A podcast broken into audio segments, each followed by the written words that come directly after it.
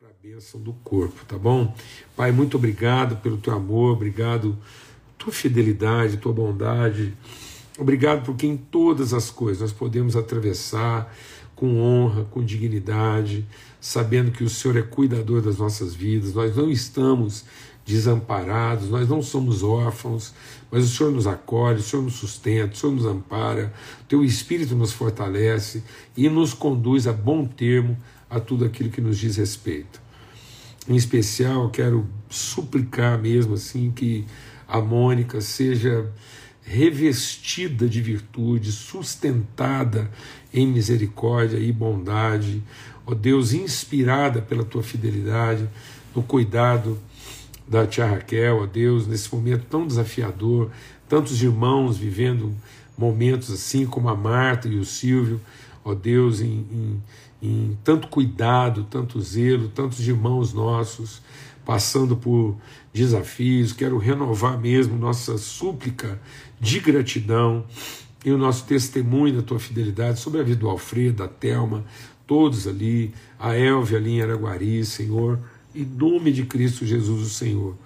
A Poliana, Senhor, e o Marcelo, ó Pai, que os corações sejam abraçados na tua paz, sejam mergulhados, ó Deus, na tua bondade, na tua misericórdia, sabendo que as misericórdias do Senhor não têm fim, se renovam e são a causa de nós sermos consumidos.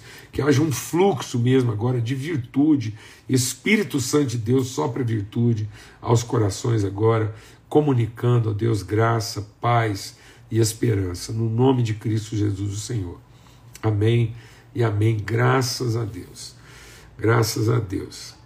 Aleluia. Então a gente vai suspender momentaneamente aqui os comentários. A gente está compartilhando com base né, no, no, no, princípio que a gente considerou domingo, que foi alfa e ômega, né, princípio e fim. Então, entendendo que aquilo que Deus começou, ele há de concluir. Então, Deus estabelece algo que ele já, ele já criou, ele já determinou. Né, como é que isso vai chegar. Então nós vamos viver uma trajetória, essas vezes, muitas vezes vai parecer uma trajetória sinuosa, né, desafiadora, mas é bom nós entendermos, como o salmista diz no Salmo 139, ali Davi está tá testemunhando o que, o que, que isso transformou no entendimento dele. Quando ele diz assim: Agora eu entendi que o Senhor me conheceu quando eu nem substância tinha ainda, e o Senhor me deu um nome né, antes, o Senhor me conheceu lá na fundação de todas as coisas e me deu um nome. Então o Davi está colocando esse entendimento, essa clareza de alfa e ômega, princípio e fim, o autor e consumador da nossa fé. E aí ele fala da trajetória, que pode ser uma trajetória diferente, sinuosa, adversa, desafiadora. Ele diz: se subo aos céus, lá estás. Se desça ao mais profundo abismo, o Senhor também está. Se o Senhor toma asas da águia, se eu atravesso o mar, se eu vou para lugares longínquos, o Senhor está lá.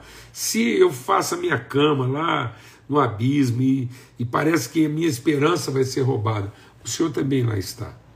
Então agora não há diferença mais para mim entre noite e dia, porque mesmo a mais escura noite se torna perfeito dia, porque eu fui iluminado por esse entendimento de alfa e ômega, princípio e fim autor e consumador da nossa fé. Então agora eu posso vivenciar essa trajetória, por mais sinuosa, por mais desafiadora, por mais conflitante que ela seja, é uma trajetória que vai me levar àquilo que é o propósito de Deus, de modo que nenhum dos planos de Deus a meu respeito será frustrado. Então eu tenho que mais que aprender com a trajetória do que sofrer, né? As contingências e, e as, os desafios e, e as, as, os enfrentamentos dessa trajetória. Por isso que Jesus diz: nessa vida aqui, nós vamos passar por tribulações. Então, uma hora vai ser muito alto, outra hora vai ser muito baixo, uma hora vai parecer muito longe, outra hora vai parecer perto demais, uma hora vai parecer muito difícil, outra hora vai parecer talvez fácil demais. Mas é importante que o nosso coração seja guardado em paz e que a gente tenha essa disposição, esse bom ânimo para prosseguir. E aí o texto de Efésios diz que essa trajetória, esse processo todo entre princípio e fim, alfa e ômega, autor e consumador, é para nos amadurecer, é para formar a pessoa. Então nós vamos sendo transformados nessa trajetória. Então é para nos levar da semente ao estado maduro, de criança a homem pleno. Então Paulo fala, seguindo, deslocando, trafegando esse caminho né, em fé, em amor. Então, seguindo a verdade em amor, nós vamos crescer em tudo. E aí nós estamos vendo essa semana o que, que é esse tudo, o que, que é crescer em tudo até que todos cheguemos à estatura de homem perfeito. Então, esse tudo de Deus está narrado lá na vida de Jesus. Jesus é uma pessoa. E ele vem nos mostrar exatamente a trajetória da pessoa, em que ele vai de criança a homem pleno, a homem adulto, para poder expressar e manifestar a glória de Deus. Esse é o propósito, até que todos chegamos à estatura de homem perfeito, para poder manifestar para poder materializar, testemunhar, revelar a glória de Deus através da nossa vida. Transformados de fé em fé até a perfeita imagem do Pai. Transformados de glória em glória, trafegando em graça sobre graça. Então, Deus coloca graça e mais graça sobre a graça já colocada e vai nos levando de fé em fé, de glória em glória, até esse estado de perfeição entre Alfa e Ômega, princípio e fim, autor e consumador. Então, lá em Lucas, no capítulo 2, ele cita isso duas vezes. Ele diz o seguinte: o menino crescia e se fortalecia em espírito, cheio de sabedoria e graça, e a graça de Deus estava sobre ele. e aqui diz: e crescia Jesus em sabedoria, em estatura e em graça para com Deus e os homens. Quando está falando de crescer em tudo, está falando desses três aspectos da vida humana. Né? Então, estamos falando daquele que é o aspecto do conhecimento, do discernimento espiritual, que é a sabedoria. Sabedoria diz respeito a, ao conhecimento que nós vamos tendo de Deus. Não são apenas nossas experiências com o poder de Deus. Tem gente que experimenta o poder de Deus, mas não conhece a Deus, porque não tem uma relação com a sua natureza. Vive experimentando o poder, o poder, mas não tem sabedoria, porque o seu entendimento não é transformado. O princípio de toda sabedoria é o conhecimento de Deus. O princípio de toda sabedoria é a forma como nós vamos nos submetendo aos processos de Deus para conhecê-lo. Então, quando Deus permite na nossa vida qualquer coisa, seja uma tribulação, um desafio, dificuldade ou um momento favorável, em todas as coisas, todas as áreas, tudo aquilo que Deus vai permitindo, é para que eu conheça e prossiga em conhecer. Mas muitas vezes a gente não quer conhecer, a gente só quer experimentar. Eu quero ter uma experiência, ter o meu problema resolvido e alcançar um nível de satisfação para continuar vivendo a minha vida na ignorância. Então eu tenho experiência, mas não tenho conhecimento. Eu, eu usufruo benefício, muitas vezes eu sofro a vontade, mas não tenho conhecimento. Não sou transformado nessa relação essencial que, na medida que nós vamos caminhando com Deus, a gente vai passando a conhecê-lo. A palavra de Deus diz que o povo sofre por falta de conhecimento, não sofre por falta de experiência. Né? Aliás, um dos critérios para dizer que nós não estamos conhecendo a Deus é que nós estamos desfrutando experiências com o seu poder sem ser transformado no entendimento. Então Jesus diz assim: ai de ti, Betsaida, ai de ti, Corazim, porque vocês estão experimentando milagres. Jesus diz: olha, se lá em Sodoma tivessem sido operados os milagres que têm sido operados em vocês, há muito eles teriam se arrependido dos seus pecados.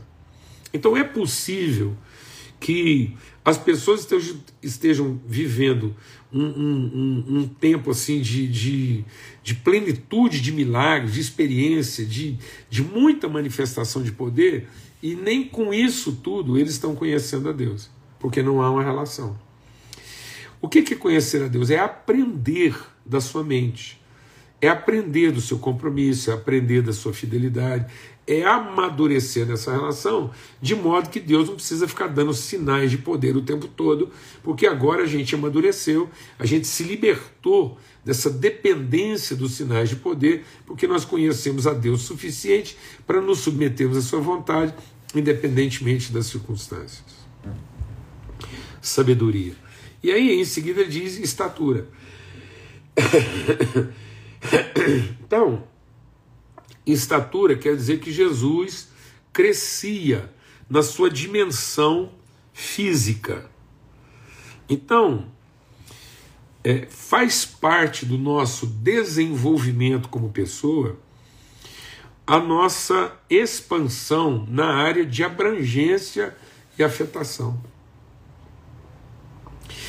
É, ninguém pode dizer que está vivendo o processo de maturação ou que está se desenvolvendo espiritualmente se ele ainda continua restrito aos limites geográficos que ele atua, que ele alcança, que ele afeta é, desde quando ele se converteu.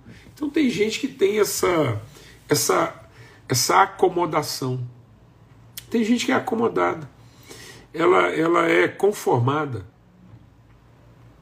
E ela não entende que na maturidade nós temos que ir expandindo a nossa área física de afetação. O que quer dizer isso? Nós temos que estar alcançando outras pessoas, outras realidades, outras culturas que originalmente a gente não alcançava no momento da nossa conversão. Então, um dos sinais da minha maturidade é que eu consigo dialogar, afetar, inspirar, comunicar, transformar vidas de outras pessoas em outros ambientes que não apenas aqueles ambientes aos quais eu estou acostumado. Então as pessoas não têm que ficar refém da minha geografia. Eu é que vou expandir minhas fronteiras. Então muitas vezes nós estamos querendo circunscrever, limitar as pessoas à nossa realidade. Então elas é que ficam obrigadas a falar nossa língua, elas é que ficam obrigadas a adotar nossos costumes, elas que ficam obrigadas a entender nossos ritos. Então, o desafio. Então, tem hora que eu vou te falar uma coisa: tem hora que os incrédulos têm que ter muito mais maturidade que os crentes. Vou repetir. Tem hora que é, alguns incrédulos têm que ter muito mais maturidade do que os crentes. Porque eles é que estão na obrigação e na responsabilidade de vencer seus próprios limites para poder estar com a gente para poder entender. Então eles é que estão tendo que aprender uma outra língua para entender o que nós estamos falando. Eles é que estão tendo que superar seus limites para poder andar com a gente. Não, amados. Somos nós que temos que fazer essa superação. Nós é que temos que aprender a falar outros idiomas. Nós é que temos que aprender a, a encontrar e ter a sensibilidade de encontrar pessoas. Então, uma das coisas que determina a nossa maturidade não é a quantidade de coisas que nós fazemos, com a qualidade que nós fazemos, pelo tempo que fazemos. Então tem gente que se tornou o supra-sumo da excelência porque ele faz a mesma coisa há tanto tempo que ninguém faz aquilo melhor do que ele. Mas se você perguntar assim, quantas pessoas efetivamente não é foram alcançadas pelo benefício do que você está fazendo, mas pessoas que foram transformadas pessoas que aprenderam, que assimilaram, que absorveram, pessoas que você poderia chamar de filhos do seu esforço. Então, quando Deus abençoou Adão e Eva, abençoou para quê? Para realizar? Para empreender? Não, abençoou para frutificar. Então, o corpo, quando a palavra de Deus diz que Jesus crescia em estatura, é porque um dos sinais de vitalidade do corpo é a sua capacidade de multiplicação. Então, enquanto ele está crescendo, ele multiplica suas células, ele multiplica né, a, a, sua, a sua estrutura orgânica e física, de modo que ele possa crescer. E tendo alcançado o limite desse crescimento, quando ele chega ao seu estado de maturidade, ele continua multiplicando agora outros seres semelhantes a ele. Então, nós vamos saber que nós amadurecemos não porque aquilo que nós fazemos é, é mais bem feito, é melhor feito do que a gente fazia antes. Nós vamos saber que nós estamos amadurecendo quando a gente puder olhar em volta e perceber que há pessoas, que nós conseguimos identificar pessoas em outras culturas, em outras realidades, que foram efetivamente alcançadas pela comunicação da nossa virtude e natureza. Ou seja, conseguimos gerar filhos e filhas em outras realidades e contextos que não aqueles que nós estamos tão acostumados, tão restritos e tão fechados. É uma expansão, né? sem medo de, de ofender a susceptibilidade, mas é um processo de ejaculação, de plantar a semente em outras áreas, de fecundar, né? de multiplicar, de ser fértil no processo. Então Deus nos abençoe de sejam fecundos. Esses sejam fecundos, quando Deus nos abençoou, lá criou o homem e disse assim: Deus os abençoou. Isso é conhecimento de Deus. O que, que significa sabedoria? Eu ter a ciência, a sensibilidade, a percepção, a convicção, o entendimento de tudo que Deus já transmitiu, comunicou, transferiu para a nossa vida como virtude e conhecimento. Então nós estamos perfeitamente habilitados e qualificados. E eu vou crescendo nisso, eu vou tendo cada vez mais confiança nisso. E aí, para ser o quê? Para ser fecundo. Não é para ser é, zeloso de boas obras, mas é para ser fecundo. Vou tirar aqui, Alex, de fato. Eu, eu, eu, tem hora que eu deixo comentário, aí eu tiro um pouquinho e volto, para mim poder interagir também, para poder perceber né, como é que as pessoas estão recebendo aí.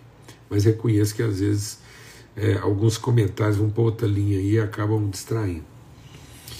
Enfim, então o nosso entendimento é esse, que os processos que nos levam do alfa ao ômega, do princípio ao fim, da, da, do autor e consumador da nossa fé, é para que nesse processo, nas variações de trajetória, vivência, experiência, na forma como nós vamos conhecendo as virtudes de Deus sendo reveladas em nós através de nós, isso possa gerar. Por isso que quando Deus abençoou o Abraão, Deus o abençoou e disse para ele: agora você vai ser uma bênção para todas as famílias da terra. Em ti serão benditas todas as famílias da terra. E o que, que Deus deu a Abraão para que fossem benditas nele todas as famílias da terra? Uma descendência. Ou seja, Deus deu a Abraão a capacidade, a, con a condição da fertilização, de multiplicar pessoas. Então faça essa pergunta agora para o Pai. Naquilo que eu tenho feito, eu tenho melhorado as minhas, as minhas competências, eu tenho aprimorado as minhas habilidades ou eu tenho gerado pessoas? Eu me lembro, ela já faleceu. Aliás, ela faleceu é, no, no, primeiro ano de Covid lá. Ela foi uma das pessoas que, com muita tristeza, a gente se despediu dela na, no Covid. Eu me lembro bem da mulher que arrumava as cadeiras aqui onde eu estou hoje, aqui na nossa congregação é, Sal da Terra, aqui da Centro-Oeste. Aqui é uma área grande, talvez seja o nosso, seguramente não, talvez não, é o nosso maior auditório. Então eu me lembro muitas vezes de chegar aqui, eu já não estava morando aqui mais quando ela, ela começou a trabalhar, e ela tinha a, a, a função de, de organizar, limpar aqui o auditório e tal, e e ela, ela tinha uma habilidade, porque aqui são muitas cadeiras, então na época tinha aqui mais de 700 cadeiras para serem arrumadas. E ela fazia isso assim, com uma. uma... Eu sou engenheiro, é, sempre trabalhei com, com organização de espaço, tenho um pouco de toque, assim, com essa coisa assim de organização de espaço, gosto de ver as coisas no lugar, bem arrumado e tal. Então me chamava a atenção a facilidade que ela tinha de organizar essas 700 e tal cadeiras e numa velocidade. E ela ainda assim, ela, ela se esmerou em fazer isso de uma forma até quase sofisticada, porque ela ainda colocava as cadeiras em, em diagonal. E não é muito fácil você organizar cadeiras em diagonal e manter o alinhamento do corredor. Tem gente que se confunde nessa área. Um dia eu falei com ela, eu sentei com ela, louvei a Deus pela vida dela, assim, honrando mesmo o trabalho que ela fazia e como a alegria que ela tinha em fazer isso e como as pessoas desfrutavam. Eu testemunhei sobre ela é, mais de uma vez aqui na congregação com esse exemplo. E eu falei para ela assim: olha, por favor, seu maior desafio não é continuar arrumando bem tudo isso, não, mas é gerar pessoas que façam isso, que, que tem. Não é gerar pessoas que arrumam cadeira, não, mas é gerar pessoas que tenham esse, esse zelo, essa diligência, esse amor, esse afeto, essa entrega. Então, amados, o nosso maior desafio quando a gente está fazendo coisas não é conseguir fazê-las é, no limite da nossa capacidade, mas é em fazendo inspirar outros nesse mesmo nível de compromisso, entendimento e disposição. Então, por isso que Jesus crescia em conhecimento de Deus, porque ele estava totalmente ciente do que Deus já tinha concedido a ele, mas ele crescia também nos seus limites geográficos, na sua área de abrangência, né? no número de pessoas que iam sendo afetadas e iam sendo transformadas pela sua disposição, pelo seu empenho, pela sua natureza. Então a gente pode identificar seus filhos. E a pergunta hoje é: seria possível identificar filhos e filhas daquilo que Deus colocou no seu coração? Seria possível é, identificar consumidores das suas competências ou filhos das suas habilidades? E muitas vezes na vida nós estamos produzindo consumidores das nossas competências das nossas habilidades, mas não estamos gerando filhos dele. E aí nós não estamos crescendo em estatura. Nós não estamos aumentando à medida que a vida avança, nós não estamos aumentando, nós não estamos ocupando a terra com a glória que Deus nos deu. Glória a Deus, então nós temos que ultrapassar limites, inclusive físicos, né, limites estruturais, limites ambientais, limites culturais. Então, que aquilo que Deus colocou no seu coração e faça essa avaliação sempre. Aquilo que eu estou fazendo, a minha maturidade é revelada na medida em que eu estou ultrapassando limites ambientais, limites culturais, é, limites físicos, né? É, por isso que quando Deus chama Abraão, qual foi a primeira coisa que Deus disse para Abraão? Sai do meio da tua parentela. Então, esse deslocamento de ampliação, e Deus falou assim: percorre a terra na sua dimensão. Onde você pisar a planta do seu pé, isso eu te darei. Então, amados, um dos sinais, né, uma, é crescer em tudo, significa crescer no conhecimento e crescer também na ampliação dos nossos limites físicos, né, na transposição, na transgressão dos nossos limites culturais e geográficos, alcançando áreas cada vez mais distantes. Amém? Glória a Deus, não se acomode ao lugar onde você atua de modo confortável, mas ouse transpor os limites da sua comunidade, levando aquilo que Deus colocou no seu coração a outros lugares, a outras pessoas, gerando filhos de outras nações. Amém? Graças a Deus, fica na paz. Até amanhã, se Deus quiser. Estou muito alegre, muito grato a Deus por essa reflexão dessa semana. Mais uma vez, bem desafiadora para a nossa vida. E a gente se encontra amanhã, se Deus quiser, às 18 horas, nessa mesa preparada pelo Senhor. Até lá.